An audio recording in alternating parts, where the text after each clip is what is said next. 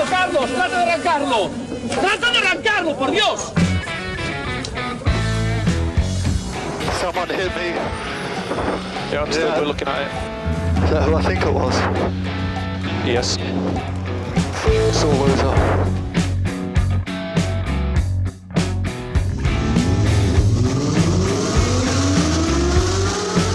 Izquierda buena más ojo corta, se cierra poco. Sasar. Corta, no cortar. Para izquierda rápida. Para derecha buena más, se cierra poco. Para izquierda buena más, se abre. Acaba buena más, se abre. Sasar. Para derecha buena más, no cortar. Para izquierda rápida, ojo, se abre. Para uno. Derecha rápida, ojo con fe. Rápida, ojo con fe. Acaba rápida menos.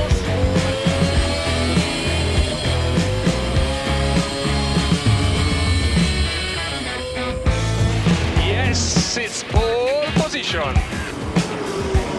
Yes! Oh, grazie ragazzi. Uh, che giro. Grazie. Amigos, amigas, damas y caballeros, aquí estamos, una nueva semana, Turbo Track. Dani Catena, buenas tardes. Muy buenas tardes David, un sábado más aquí estamos poniendo sobre ruedas toda la actualidad del motor en el programa favorito de nuestros queridos oyentes a los que doy la bienvenida ahora en directo o en el futuro a través de nuestros podcasts. Bien hecho, esa bienvenida futurística en los podcasts que tenemos eh, colgados en Google, en Spotify, en iVoox, en un montón de sitios, salvo en Apple. Ahí no, ¿eh? Ahí no, nos busques que no estamos. Señores de la manzana mordida, mm, mira, porque tengo la cuenta Premium Plus Plus Plus de iCloud, el iPhone, el iMac, el iPad, el iWatch y, y el iButter. Pero si no, rompía con vosotros, ¿eh? Fijo. Bien amigos y amigas, eh, por delante una hora de información sobre el mundo del motor eh, y lo que en, todo su entorno se mueve. ¿eh? Siempre sabemos que vamos a hacer una visita casi seguro a la DGT, pero de la escaleta hablaremos luego. Hoy, antes de que se nos pase como la pasada semana, hablaremos de las vías de comunicación que tenemos ya abiertas con nuestros escuchantes. Sí, porque la radio del siglo XXI tiene algo bueno y es que no va solo en una dirección, puede ir también en la otra, os podemos escuchar, os podemos leer y estamos dispuestos a eh, aguantar incluso vuestras chapas psicológicas eh, que nos queréis mandar a info.turbotrack.es a través del correo electrónico. Y también podéis hacerlo a través de las redes sociales, como por ejemplo el Facebook, donde seguimos. eh, de vez en cuando pasamos por allí, miramos a ver y salimos. Eh, somos los del logo chulo, eh, Turbo Track FM, ahí nos puedes encontrar. Eso sí, ya hemos actualizado nuestras condiciones con ellos, ya sabemos que ahora pertenecemos a Meta. Meta. Meta, del metaverso. Y por supuesto, también en el metaverso está Instagram, donde somos arroba turbotrackfm. Y así pues, eh, actualizadas nuestras vías de comunicación, podemos dar ya paso a la que va a ser la escaleta de este fantástico programa de hoy. Que traemos cargadita de novedades, como bien ha dicho David. Nuestra primera parada va a ser en las oficinas de la DGT, que la verdad tienen unas vistas bastante bonitas y, y unos sillones bastante cómodos. Así que no hemos querido faltar una semana más, porque por una vez, pero no os digo que sea la definitiva, parece que saben qué hacer con las etiquetas ambientales. Que ya es mucho. Por lo menos, eh, a falta de un mes para empezar un nuevo año, que estábamos todos ahí con el agua al cuello, parece que han decidido algo. Muy bien, luego nos cuentas qué es lo que han decidido. Nos cambiaremos de despacho, pero seguiremos en aquellas oficinas eh, hablando sobre conducir a los 16, que tal vez pueda ser una realidad. Pablo, hijo mío, escucha bien esta noticia que lo mismo te interesa. En fin, eh, ¿y qué más novedades traeremos para el mundo del motor? Pues mira, hablábamos de Instagram. En el Instagram de esta nuestra emisora, arroba track-fm, eh, se publicó una noticia que tiene que ver con motor eh, esta semana de un conductor o algo así, navarro. Así que luego os la cuento. Vale, pues luego nos la cuentas. Tesla sigue con su política de minimalismo, ya que no sabes qué es lo último que han decidido eliminar de sus coches. Pues no, pero me lo vas a contar. El aire de los neumáticos. Muy Vas a flipar. Vale, vale, muy bien. Ámbito tecnológico. Nos vamos hoy con Android Auto. Todo no podía ser Apple. eh, y vamos a hablar de Performance Monitor, una aplicación bastante interesante. Luego le echamos un vistazo a esa aplicación, que parece, sí, sí, bastante interesante. De ahí nos vamos a la materia ya de novedades, que es lo que nos gusta ya, el sentir el olor a gasolina. Y va a ser un olor muy embriagador, bastante fuerte, porque Porsche ha lanzado el que posiblemente sea el Anti 911. ¿Ah, sí? Pues igual este me gusta. Mm, Mira, David, lo tuyo con los Porsche a mí me trae ya por la calle de la amargura. Yo creo que este sí, pero bueno. Seguiremos con las novedades eh, y seguiremos mencionando a Tesla, pero a través del grupo Volkswagen, que siguen tras la Tesla Oh. de ellos. Oh. Y eh, sí, ya, perdón, ¿qué le vamos a hacer? Y ya están cocinando su propio Model 3 a la checa. Bueno, bueno, bueno, qué interesante. Más, más, más, más, más lanzamientos. A la checa en Chequia, porque ya sabes que si el checo es de Checoslovaquia, el chaleco es de Chalecoslovaquia, iremos a ver cómo han puesto de manera definitiva en las calles el nuevo Skoda Fabia. Me voy a ahorrar la crítica al chiste. Eh, seguimos adelante. David, un sábado de humor. Oh. Eh, humor también el de los diseñadores de Volkswagen que nos han querido gastar una broma con el T-Rock 2022. ¿Ah, sí? ¿Ha, ha habido broma? Vale. Eh, sí, pero de mal gusto. Mm, Básicamente presenta el mismo coche, pero bueno, lo- luego te lo cuento. Vale. Lexus, viajamos hasta Japón porque actualiza la eh, dinámica de su gama LC. Vale. Y ya por último cerraremos el programa con un monumento. Mm, Un coche que lleva mucho tiempo aparcado. Perfecto, pues eh, de todo eso vamos a hablar en este programa en el día de hoy. Y eh, seguramente, como ustedes ya habrán comprobado, tenemos a eh, Dani Catena subido en el Festival del Humor. Así pues, eh, agárrense que hoy vienen curvas. Pero para suavizar, siempre abrimos programa con eh, un poquito de music. ¿eh? Venga, pues a ver qué me pones hoy. Yo he oído una amenaza antes, off the record, o sea que a ver si se cumple ahora o es una novedad de esas de viernes. Hoy novedad de viernes para empezar ahí un poco el día ya como tiene que ser, no te preocupes. Luego ya, luego ya cumplo mis amenazas, no te preocupes. Venga, pues a ver si es otra vez Rosalía cantando bachatas o me traes otra cosa. Otra cosita. Turbo, Track. La nena está rica y lo sabe. Se me pega en el pantalón. Barbero en la disco reparte, no tiene piquete, tiene piquetón. Le prende y se sube mi nave. Perfuma y ready pa' la acción. La combi completa le sale la chocha, la teta, también el Ella se culo. arrebata, ta. Se prende la mata, ta. Ese culo me mata, ta. Me tiene gastando la pacata, pacata. Ella se arrebata, ta. Si prende la mata, ta. Ese culo me mata, ta.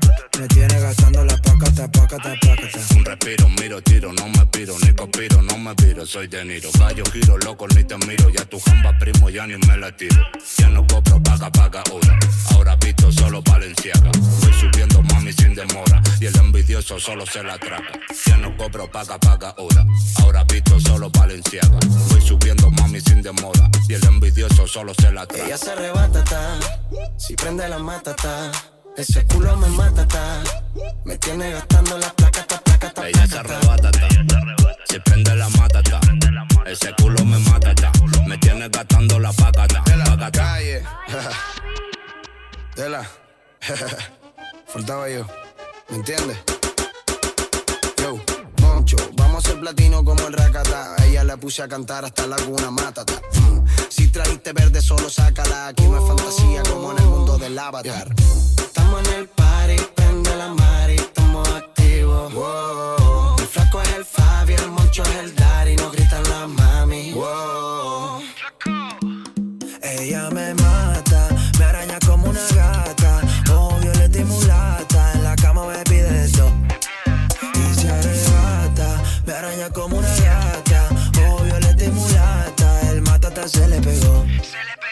Ella se arrebata, ta. Se prende la mata, ta. Ese culo me mata, ta. Me tiene gastando la pacata, pacata. Ella se arrebata, ta. Si prende la matata, ese culo me mata, ta. Me tiene gastando la pacata, pacata, pacata. Michael de la calle, la K. Los flacos con el moncho. Esto parece furia de titanes. Lo matemático.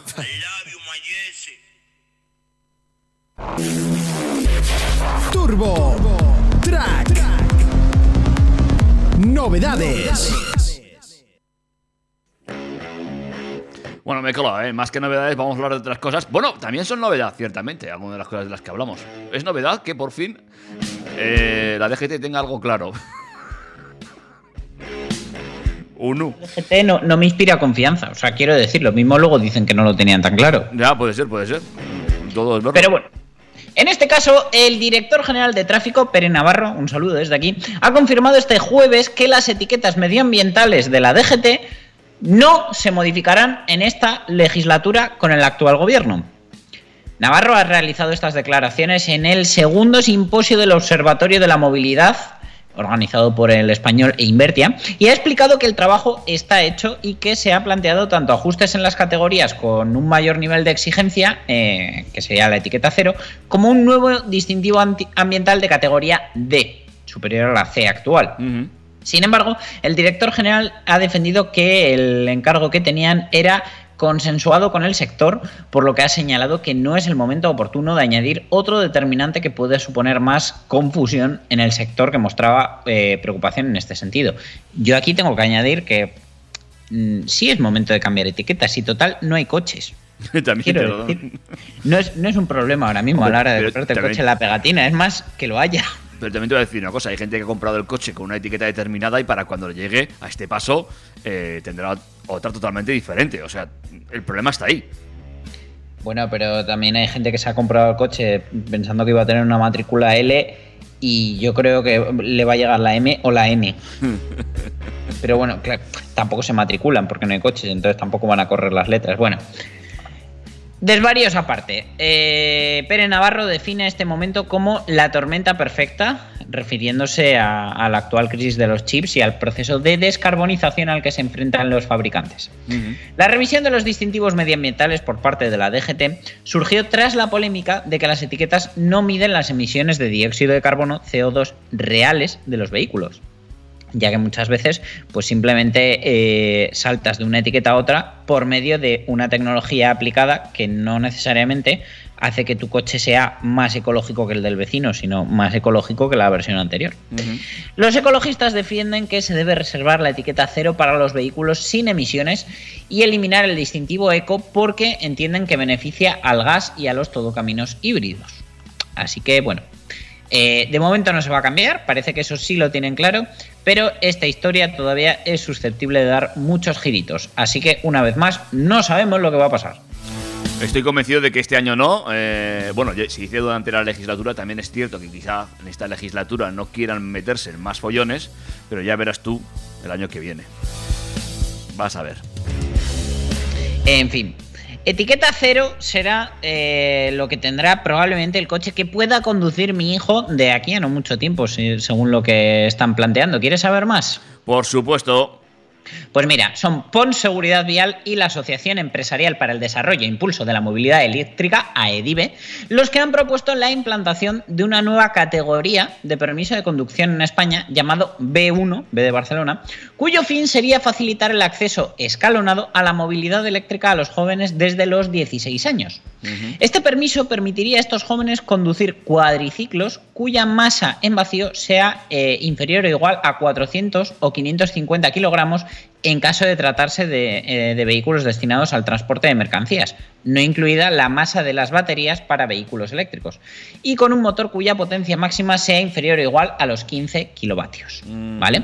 Eh, recordemos que a día de hoy los, eh, a partir de los 15 años, con la licencia de ciclomotor, por así decirlo, el permiso AM que conocemos, se pueden conducir vehículos, incluidos los cuadriciclos, que alcancen hasta un máximo de 45 km hora, que tengan una potencia de 6 kilovatios o inferior, que la masa sea de 425 kilos o inferior y tengan una relación peso-potencia de 0,01 kilovatios por kilo o inferior. ¿Vale? Entonces, bueno, eh, la propuesta de ambas organizaciones tiene como objetivo incorporar a la normativa española estándares europeos en materia de acceso a la movilidad, donde el permiso B1 ya ha sido adoptado y probado con éxito por algunos de los países de nuestro entorno como Portugal, Italia, Francia y Reino Unido.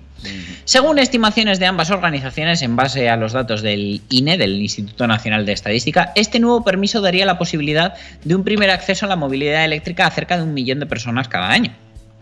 Sería un acceso racional y escalonado a la movilidad eléctrica.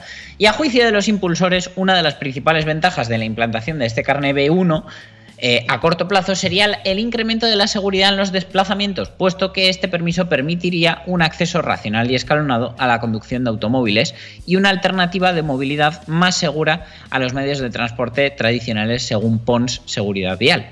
Otra de las ventajas de este permiso B1 es que el cuatriciclo L7 comparte elementos de seguridad con vehículos de categoría M, lo que sería el vehículo convencional de, de turismo. Asimismo, estos vehículos presentan un elemento fundamental para la seguridad del que no no disponen los cuadriciclos de la categoría L6, que es la que se ha podido conducir hasta ahora, como es la disposición de estructuras de protección en caso de vuelco. Pons y Edive eh, quieren destacar que para el periodo 2020-2024 el reglamento de la Unión Europea confirma los objetivos de emisiones de dióxidos de carbono del parque de vehículos, no solo de los coches. Y de esta manera, eh, estos cuadriciclos, que en su mayoría son eléctricos, eh, cumplirían los estándares de emisiones europeos y la implantación del permiso B1 sería además eh, una buena alternativa para cumplir los objetivos del Acuerdo de París con el objetivo de mitigar el cambio climático. Eh, el asesor de PON Seguridad Vial, que se llama Ramón Ledesma, dice que las directivas europeas dibujan una tipología de vehículos y permisos de conducción para el ámbito urbano que, como ya han hecho otros países, cada vez tienen más sentido implementar. Es decir, eh, vehículos más ligeros, más pequeños y que, ocupen menos y contaminen menos en las ciudades. Desde luego, eh, tiene que haber alguna otra diferencia respecto a los cuadriciclos que ya conocemos y sería limitar la velocidad a 90 km por hora, que esto ya haría que, por ejemplo, en rondas y circunvalaciones, pues ya eh, tuvieran otro comportamiento y otra seguridad, no ir a 45 por hora. El director de AEDIVE dice que el permiso de conducir B1 ofrecería ventajas importantes para la movilidad eléctrica en España en cuanto a la concienciación y llegar a un público joven hará que el día de mañana forme parte del tráfico que haya podido superar las barreras del desconocimiento actuales en torno al vehículo eléctrico y haciendo un público sensibilizado con una conducción eficiente y segura. Vamos, básicamente lo que dicen es, ¿quieres conducir? Sí, pero va a ser eléctrico. Asimismo, también ha señalado que permitirá que se desarrollen modelos de negocio basados en la movilidad eléctrica compartida porque mm, que, los niños, como digo yo, puedan conducir no quiere decir que tengan que tener un coche, pero sí que puedan, eh, por ejemplo, pues eso, eh, acceder a estas plataformas de, car sharing con vehículos más seguros, más confortables y que bueno que no se limiten simplemente a, a, alquilar motillos que muchas veces pues o en la totalidad de las veces no son igual de seguras. Mm. Además, han recalcado que esta medida favorecerá el desarrollo industrial basado en esta tipología de vehículos por parte de empresas españolas. Ya hablamos el otro día que, por ejemplo, Silence eh, está preparando un vehículo de estas características. Así que, desde luego, todo lo que sea bueno para nuestro tejido industrial lo será para, todos. Bueno, pues eh, a ver si este carnet sale adelante. Yo tengo mis dudas eh, sobre algunos aspectos del mismo que habría que ir viendo. Pero bueno, por lo demás, no me parece bien, ¿eh? creo que con 16 años ah. coger un coche con una velocidad limitada puede ser eh, una cosa interesante. Desde luego, eh, a mí yo creo que lo que más me, preocuparía en este aspecto es que la formación esté a la altura. exactamente. Pues cuéntame también esa noticia sobre a un conductor.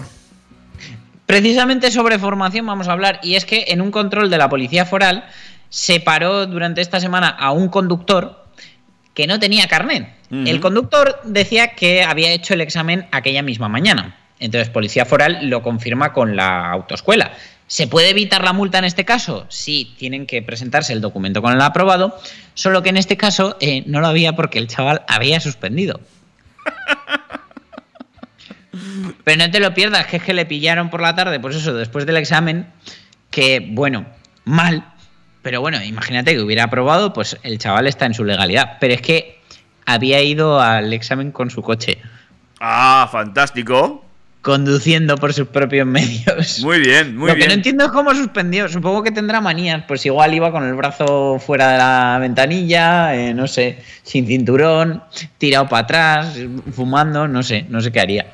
De todas formas, eh, este tipo de conductores, los que ya saben conducir antes de ir al examen, suelen ser los que más eh, eh, suspenden, precisamente por lo que tú acabas de decir, por esas manías ya adquiridas que luego les cuesta muchísimo corregir en un examen. Mi primo se examinó con, con un chaval que cuando terminó el examen, pues eso, o sea, tú lo veías y probablemente no fallaras diciendo, este chaval lleva más de 10 años conduciendo. Y el examinador le dijo, venga, para la próxima, por favor, me demuestras que sabes conducir con las dos manos. en fin, tremendo. ¿Quieres una más? Hacemos un break. Lo que tú me Una digas. más. Venga, una más. Pues. Y eh, vamos con la de Tesla. Ya sabéis que actualmente la oferta de neumáticos desarrollados específicamente para coches eléctricos no es muy abundante. Y se basa sobre todo en reducir el rozamiento provocado por la rodadura para evitar pérdidas de energía y aumentar la duración de la batería. Sin embargo, Goodyear ha desarrollado una tecnología completamente diferente que prescinde de algo que los neumáticos siempre han tenido, y es el aire. Un neumático que cuenta con una estructura de radios que sujetan la banda de rodadura sin paredes laterales y que está siendo probado en unidades de Tesla Model 3. Ujú. La oferta actual de neumáticos especiales para coches eléctricos, como pueden ser el Michelin Pilot Sport EV, Bri- Bridgestone Turanza o el Pirelli P0 HL, se basan en implementar una baja resistencia a la rodadura, manteniendo todo lo posible el confort de marcha.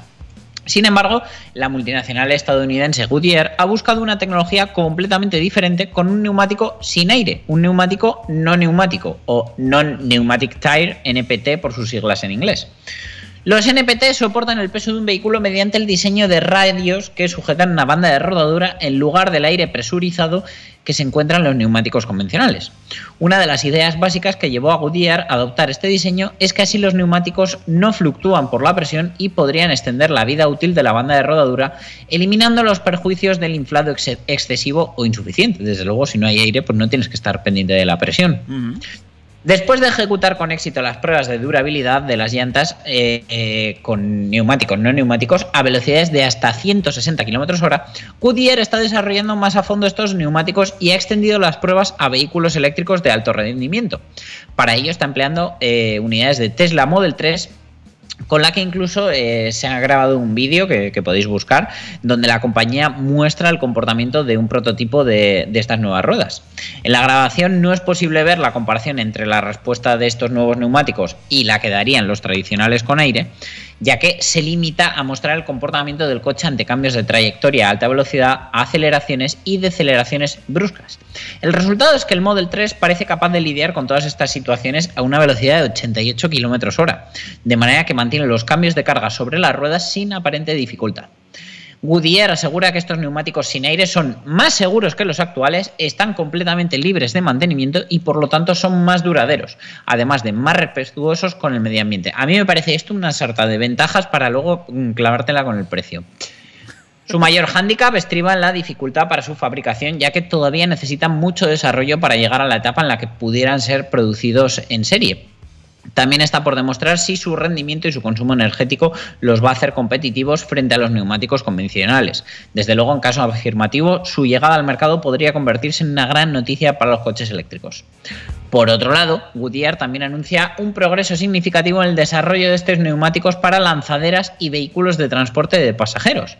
Las pruebas con la lanzadera eléctrica y autónoma de la Autoridad de Transporte de Jacksonville, JTA, una agencia independiente responsable del transporte público en la ciudad de Jacksonville, Florida, convirtieron a este en el primer vehículo del mundo en emplear esta tecnología de neumáticos. Según Michael Recita, eh, gerente de, de la compañía, eh, ha demostrado que los NPT de Goodyear pueden alcanzar velocidades de autopista al tiempo que mantienen las características de conducción dinámicas requeridas para los vehículos, lo cual es un hito significativo. Bueno, pues de todas formas, yo creo que esto va a ser, el futuro. ¿eh? Tarde o temprano, ya llevamos unos años viendo cada vez más prototipos de estos eh, neumáticos sin aire. Y bueno, vamos viendo ahora cómo ya están haciendo pruebas. No sé por qué me da que por el futuro va por ahí. Al final no va a ser tan loco lo de las ruedas macizas sin aire de nuestros patinetes, ¿verdad? No, no, no lo va a ser. Eh, tiempo al tiempo. Esto es un pasito más. Pues Dani, Ahora sí, Ahora sí. ponme ese temazo que me estabas prometiendo. aquí va el tema que te estaba prometiendo, eh, el chica sobre tal salto que estuve viendo ayer en la sala central, eh, para que te pongas un poco al día de quién es. Venga, escucha. Escucho. Turbo Track.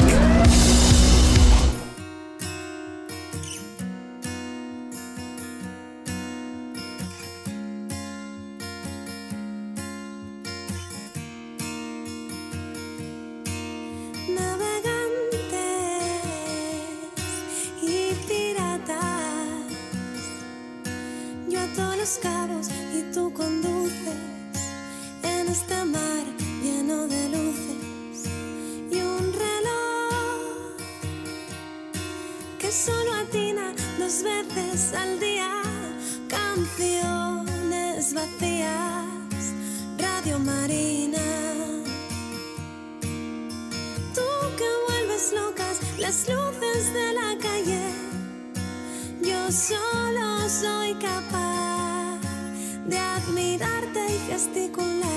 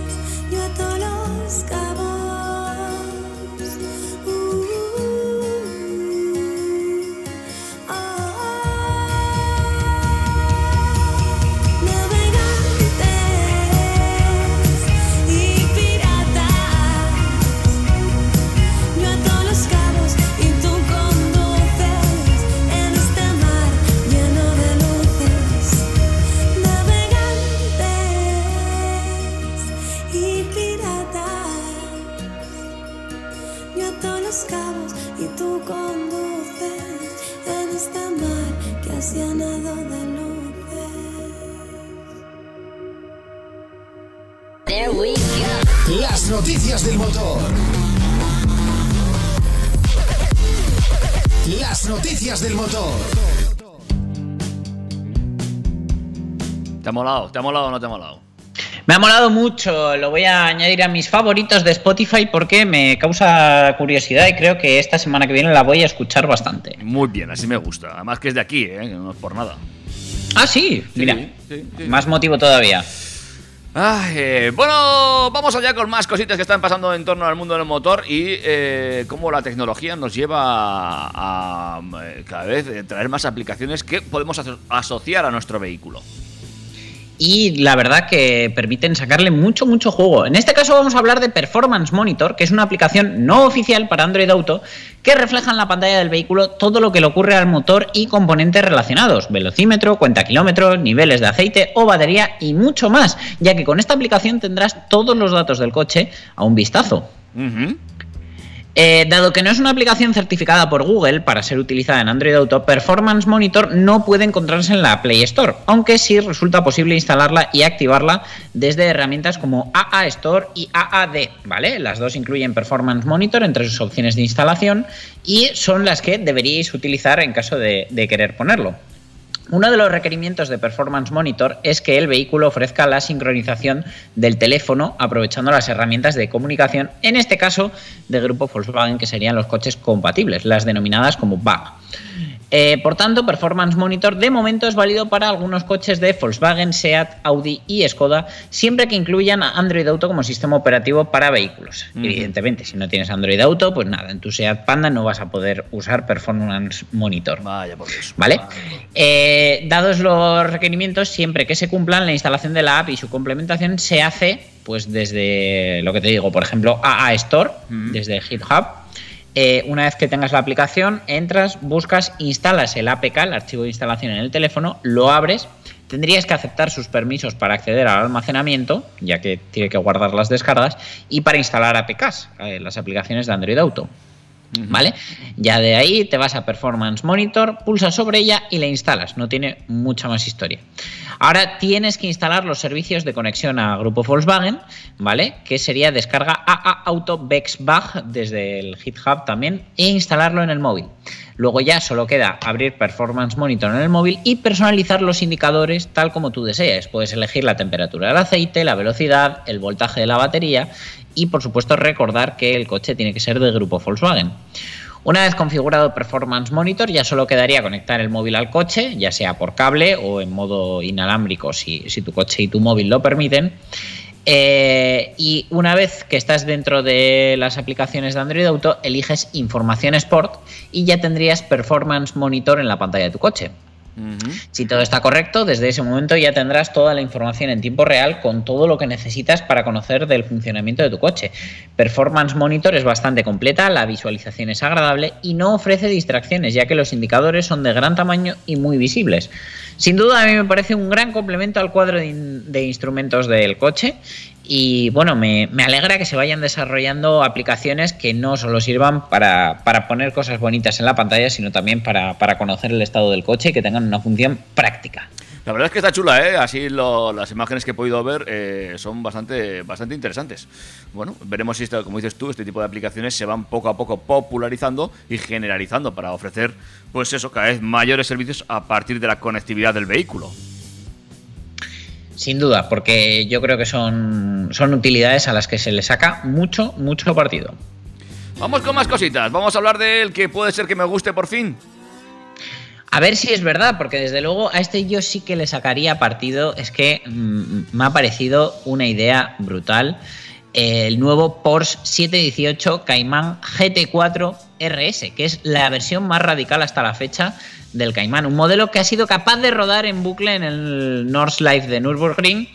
Eh, 23,6 segundos más rápido que el 718 Cayman GT4 sin el apellido RS. Y es que pocas veces dos letras han marcado tantísima diferencia. El Porsche 718 Cayman GT4 RS ha debutado en el Salón de Los Ángeles y llega con un crono bajo el brazo. Y es que ha hecho 7 minutos 9 segundos 300 para rodar en el Nordschleife. Eh, y 7 minutos 4 segundos 511 si se cronometra en el antiguo tramo. Que ahí es nada. O sea, esto es ir endiabladamente rápido. Además, es la primera vez que un modelo de calle que no sea un 911 recibe una versión RS, que es sinónimo de las máximas prestaciones del fabricante alemán. Y no se puede decir que el fabricante haya hecho las cosas a medias. Y es que, eh, al menos sobre el papel, el, G- el Cayman GT4 RS es muy cercano al 911 GT3 con el que tantas veces hemos soñado los porchistas. En este caso equipa el boxer de 6 cilindros con 4 litros atmosférico que le prestan los actuales 911 GT3 y 911 GT3 Cup. Es capaz de subir hasta 9.000 revoluciones, entrega 500 caballos y 450 newtons metro de par. Solo son 10 caballos menos que el 911 GT3, pero son 80 caballos y 20 Nm más que el GT4 del Cayman. Al ser un RS de nueva hornada, la transmisión de doble embrague PDK de 7 velocidades es la única disponible, es decir, no hay cambio manual. Con la misma caja de cambios PDK, el GT4 RS tarda medio segundo menos que el GT4 normal en alcanzar los 100 por hora, en un tiempo de 3,4 segundos, vamos, que se, se te da la vuelta a los párpados para atrás. Es el mismo tiempo que marcó el GT11, G- el 911, perdón, GT3 PDK en el 0100. Y es que el GT4 RS es incluso 13 km hora más rápido que el GT4 en velocidad máxima, con 315 km hora declarado. Pero ojo, con respecto al GT4, el RS no se conforma solo con equipar un motor más potente, y es que la caja de cambios PDK cuenta con desarrollos más cortos que en el GT4, y como buen RS, además el coche es más ligero. Tiene un peso de 1.490 kilos según la norma DIN, es decir, con depósito lleno y sin conductor, ya pesando 35 kilos menos que un Cayman GT4 PDK y 20 menos que el 911 GT3 con cambio PDK. En gran medida se debe a la presencia de un capó y aletas delanteras en plástico reforzado con fibra de carbono, una luneta trasera más ligera y una menor insonorización. Es un coche pensado para un uso principal en circuito, aunque muchos nunca pisaron un circuito, y el rendimiento aerodinámico eh, junto con su chasis ha sido ampliamente optimizado. El GT4 RS cuenta con un alerón delantero que bueno, a este nivel pasa ya de ser una simple dama. Las tomas de aire en su capó delantero, branquias, eh, sustituyen a las ventanillas traseras, que además tiene un huevo de Pascua muy chulo porque tiene una pegatina de que es una entrada de aire que por favor tengas cuidado, no se te vayan a meter objetos, niños o animales por ahí. es muy gracioso verlo en directo. Tiene también un imponente alerón trasero tomado del 911 RSR y del GT3 y un nuevo difusor trasero. Además, las aletas delanteras están abiertas por detrás de las ruedas. Sus nudillos de dirección son específicos al igual que sus amortiguadores y sus barras estabilizadoras. Y es que este coche cuenta eh, rueda 30 milímetros más cerca del suelo que el Cayman de serie, con un tarado de amortiguadores y de muelles a medida, así como barras estabilizadoras específicas y llantas de 20 pulgadas con tuerca central, como en la competición. En opción, este Cayman, el 718 GT4 RS, puede equipar un paquete Waycheck que incluye un arco de seguridad interior en titanio, elementos de carrocería en fibra de carbono aparente, capó delantero, retrovisores, tomas de aire, caja de aire y alerón, unas colas de escape en titanio inspiradas en las del último Porsche 935 y las llantas azules de magnesio forjado de 20 pulgadas, ya que de serie son de aluminio forjado de serie. Además, Porsche ofrece a los compradores un reloj exclusivo que puede configurarse a juego con el coche. Y hablando de dinero, ya se pueden hacer pedidos de este 911, de este 718, perdón, Cayman GT4 RS, que en España parte de los 163.182 euros. Las entregas eh, empezarán en diciembre. Y este GT4 RS es 47.400 euros más caro que el no RS y 32.900 más barato que un 911 GT3. Hasta en precio el GTRS es más cercano al 911 que al Cayman GT4. Y dicho esto, GT4 y GT3 no juegan la misma categoría en la vida real y prueba de ello es que el 911 GT3 sigue siendo 10 segundos más rápido en el North Life que el GT4 RS.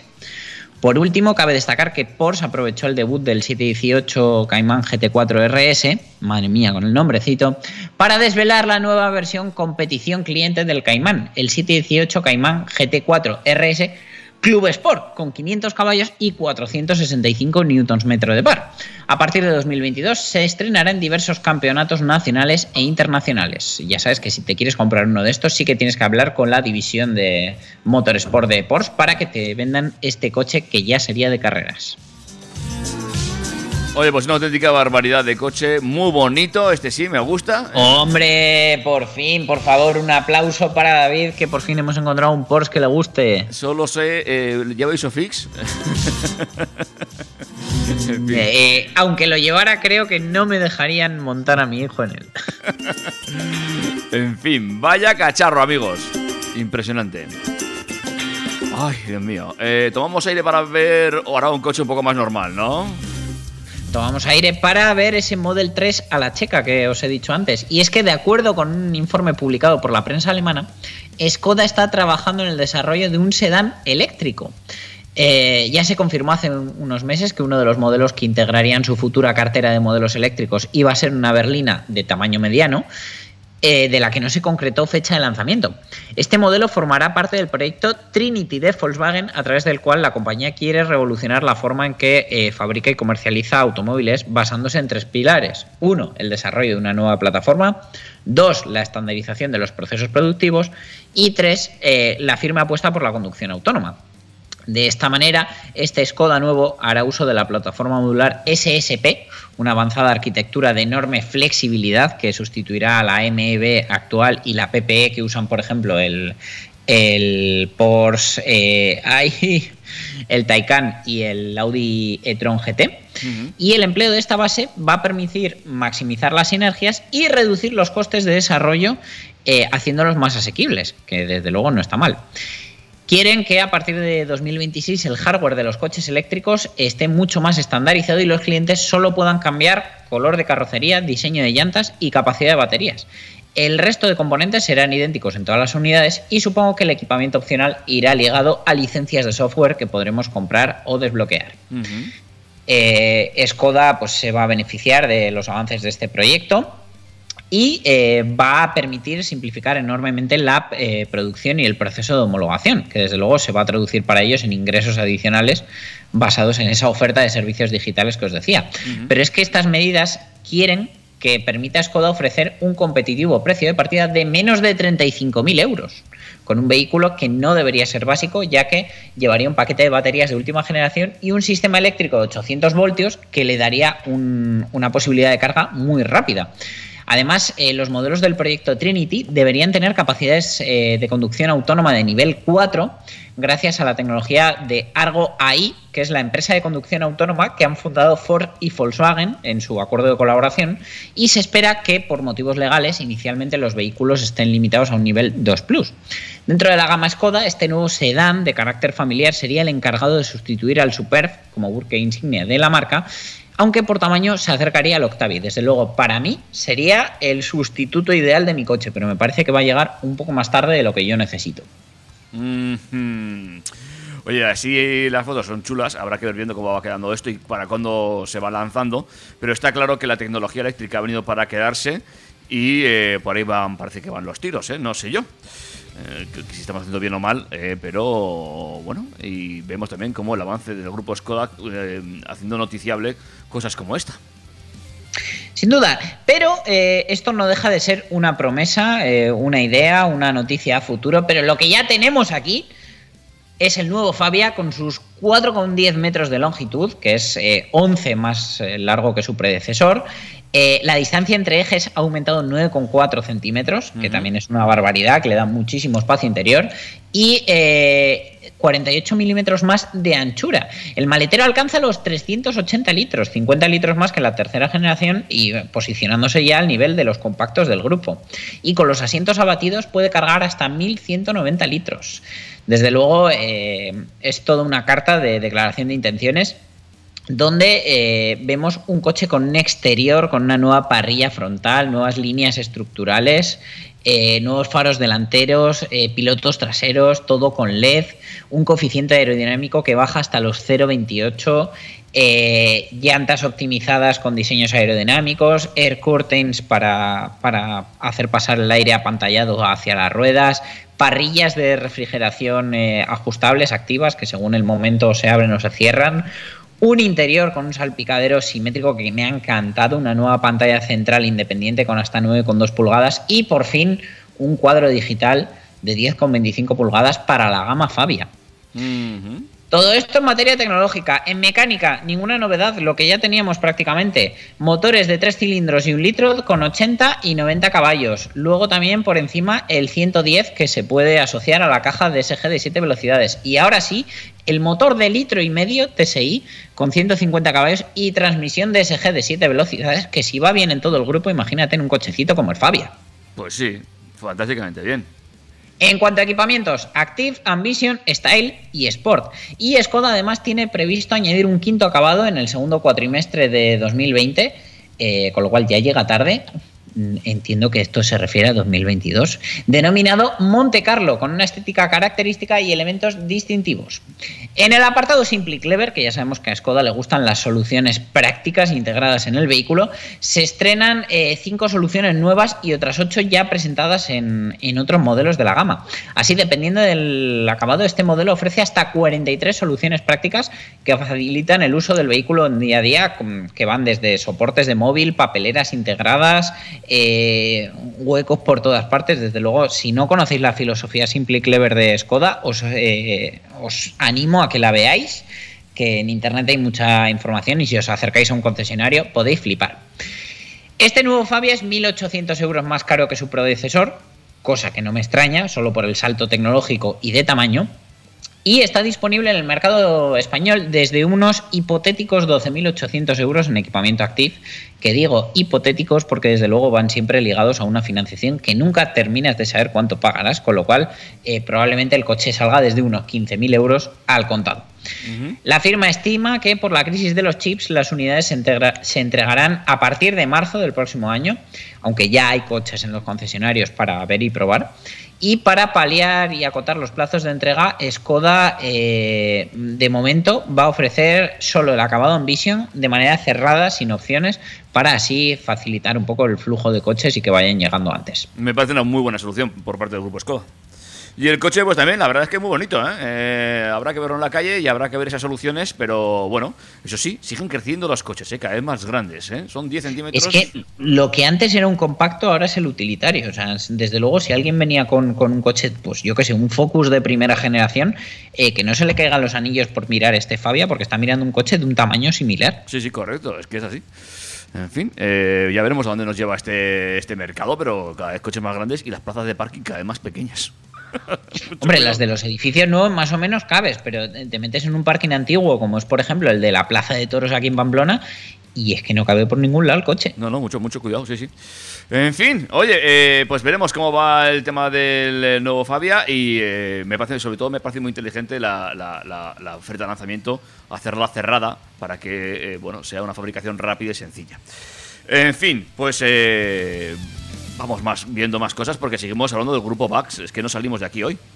Sí, porque Volkswagen eh, ya ha puesto a la venta en el mercado español la nueva gama de T-Rock, que incluye T-Rock, T-Rock R y T-Rock Cabrio, con un diseño renovado, innovadores sistemas de asistencia y numerosos servicios digitales, con eh, unas primeras unidades que llegarán en primavera de 2022, en el mismo camión que el Fabia que hablábamos antes, eh, según ha dicho la propia Volkswagen. Las líneas de exterior del T-Rock se han acentuado, mientras que los faros LED y las luces traseras oscurecidas ahora son de serie para toda la gama. Si se desea, se puede incorporar el sistema EQ Light con faros ahora matriciales de LED y una tira iluminada, como ya han ido metiendo en todos los modelos, en la parrilla del radiador que une ambos faros. Los grupos ópticos traseros también tienen una nueva estructura gráfica e intermitentes dinámicos. El modelo se puede escoger con cinco nuevos colores de carrocería y también con llantas de entre 17 y 19 pulgadas de nuevo diseño. En el interior el salpicadero se presenta con un revestimiento en espuma. Por fin llega el plástico blando, es que era el cambio que realmente necesitaba el T-Rock, dejar de tener ese interior de juguete y con costuras distintivas que desde luego elevan la calidad a un nivel que el T-Rock anterior no conocía. La pantalla del infotainment está diseñada como una tablet y colocada en línea con el cuadro de instrumentos eh, que va detrás del volante y dependiendo del equipamiento esta pantalla de infoentretenimiento será de 8 o de 9,2 pulgadas. El incluye de serie cuadro de instrumentos digital para toda la gama, ¿vale? Que va a estar disponible en 10,25 pulgadas. El Digital Cockpit Pro. El volante multifunción también forma parte del equipamiento de serie y tiene un nuevo diseño. El todocamino está disponible en toda Europa en las versiones recientemente configuradas Life, Style y R-Line. Las líneas de equipamiento Style y R-Line, los guarnecidos de las puertas y los reposabrazos serían de polipiel y presentarían costuras de diseño al igual que los reposacabezas. El nuevo T-Rock R cuenta con una amplia gama de sistemas de propulsión que no han cambiado, no han metido versiones microhibridadas, nada con etiqueta eco. Eh, con lo cual creo que la única novedad es que han quitado los motores 1600 TDI en favor del 2000, del 2 litros, con potencias de 115 y 150 caballos. La tracción total 4Motion se puede asociar al motor diésel de 150 caballos y al gasolina de 190. En cuanto a asistentes, lleva los nuevos, eh, el nuevo paquete IQ Drive con Travel Assist, control de crucero adaptativo, Lane Assist y la tercera generación del sistema de infoentretenimiento MIP 3. El T-Rock R, por su parte, mantiene los 300 caballos, la tracción total 4Motion y ese aspecto tan bonito que le dan los- las versiones R de Volkswagen. El T-Rock Cabrio sigue prescindiendo del techo, tiene una capota de tela de tres capas con accionamiento eléctrico que se abre en menos de 9 segundos y eh, con solo cuatro plazas va a estar disponible en los equipamientos Style y R-Line. Opciones mecánicas para el descapotable, 110 caballos y 150 en gasolina. El precio de acceso del nuevo T-Rock con motor TSI de un litro y tres cilindros es de 23.495 euros, mientras que el nuevo Cabrio parte de los 31.850 euros en línea de equipamiento Style con motor TSI de un litro.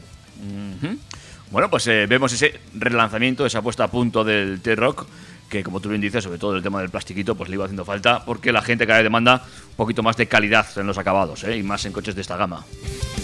Efectivamente, David.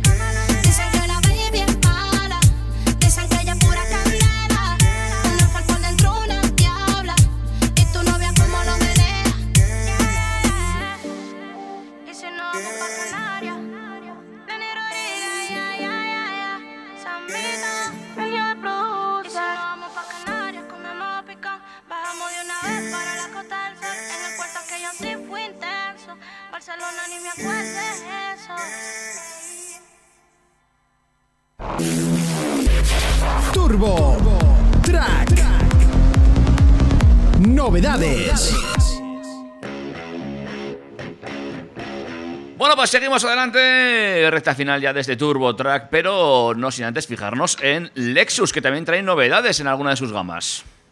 La firma japonesa eh, ha anunciado una serie de mejoras dinámicas para los modelos de la gama LC, entre las que se, se incluyen una suspensión renovada y un mayor confort de conducción, según han dicho ellos mismos. Para los modelos LC y LC Cabrio 2022, Lexus vuelve a adoptar la filosofía Lexus Driving Signature, con mejoras de las características de manejo dinámico del vehículo.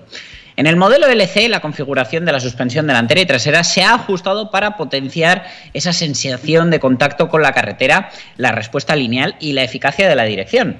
Entre los modos de conducción del LC y el LC Cabrio, el modo normal ofrece ahora, según la marca, un confort de marcha más refinado y un placer superior al volante, mientras que el modo S Plus proporciona un rendimiento más estimulante.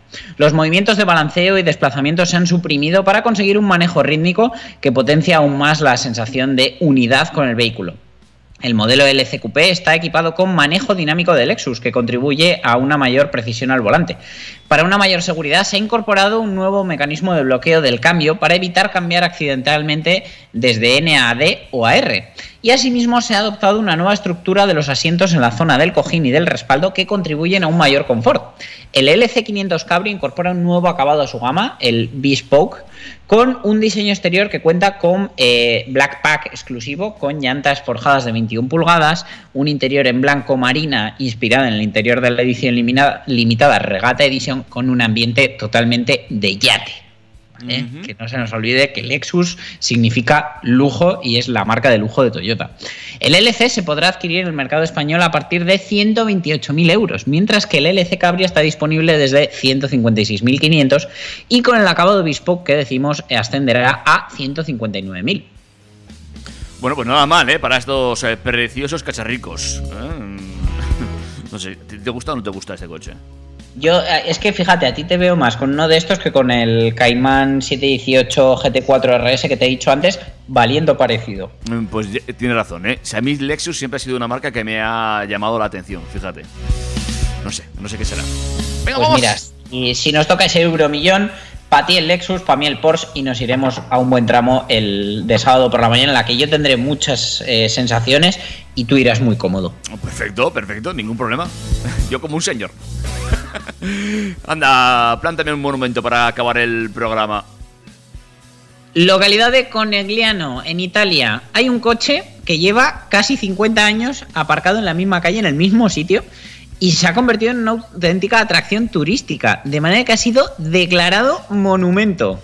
Angelo Fregolén, de 94 años, es el propietario del coche, que es un Lancia Fulvia del año 62, que se encuentra aparcado en las líneas blancas de Vía Zamboni desde 1974, fecha en la que el dueño del coche decidió abrir una tienda de periódicos. Eh, Fregolén dejó de utilizar el Lancia Fulvia desde hace décadas y nunca lo ha movido de esa plaza de aparcamiento que se encontraba justo delante del negocio que abrió. Cuando abrió el negocio, eh, usaba el Lancia Fulvia estacionado frente a él porque tenía los periódicos descargados en el maletero y luego los iba metiendo dentro y él se iba apañando. Sin embargo, el automóvil se fue deteriorando por las casi cinco décadas que lleva aparcado. Tiene la carrocería ya desgastada, los neumáticos pinchados, musgo en casi todas las partes del vehículo, pero pese al deterioro, este Fulvia se ha convertido en una atracción turística total, ya que lleva 47 años estacionado en el mismo lugar y tanto los viajeros como los propios residentes se hacen fotos eh, junto al coche que ahora está declarado monumento. Eh, Desde luego, Habrá familias que, por ejemplo, hayan visto crecer a sus hijos alrededor de ese coche y tengan fotos en todas las etapas de su vida. El ahora mítico icónico Lancia Fulvia del 62 lo van a someter a una restauración y una vez que terminen la reparación, las autoridades locales eh, decidieron que va a estar expuesto como monumento en el jardín de una escuela enológica, con lo cual... eh, enhorabuena porque ese sitio por fin se va a quedar libre para aparcar. Eso no De pasaría todas aquí. maneras, el, el jardín este donde lo van a exponer está delante de casa de- del Ángelo Fregolente Ah. este, con lo cual eh, lo va a tener seguir, lo va a seguir teniendo cerca como los últimos 47 años. Que iba a decir que eso nunca hubiera pasado aquí en nuestro país, o por lo menos en nuestra ciudad, donde como te dejes el coche, según en qué sitios aparcados más de una semana, se lo lleva la grúa por abandono. Te lo garantizo porque me ha ocurrido, ¿eh? Eso sí, te mandan un SMS antes. Si estás apuntado, sí, pero eso ya ahora. Antes no había SMS. Cada vez que tú eres muy joven. pero a mí ya se me llevó un coche la, la grúa por abandono. Y a- llamé a los municipales, les dije, "Oye, ¿os acabáis de llevar un coche? No, todavía. Digo, pues eso, es que todavía ni siquiera ha llegado el depósito y yo ya te estoy llamando. A ver dónde está el abandono del coche. En fin, vaya movida tuve. En fin, Uh, eso, eso, eso da para un programa entero, yo pa' un creo. programa entero, ya te cuento yo que sí. Dani, es hora de ir cerrando la edición de hoy.